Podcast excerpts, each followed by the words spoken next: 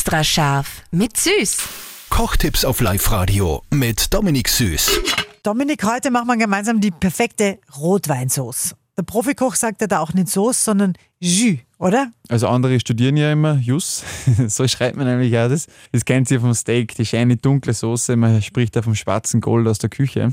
Ähm, warum schwarzes Gold? Aber wie geht das jetzt? Also Rinderknochen brauchst du als erstes, die werden angebraten, kannst du im Rohr anbraten oder im Topf. Dann kommt dazu in den Topf unser hartes Wurzelgemüse, das brot ja auch ein bisschen mit. Dann kommt weiches Wurzelgemüse, Zwiebel und Lauch dazu. Dann wird kurz tomatisiert und dann mit Rotwein abgelöscht. Tomatisiert? Tomatisiert, genau, Also. Tomatenmark. Mhm. Genau.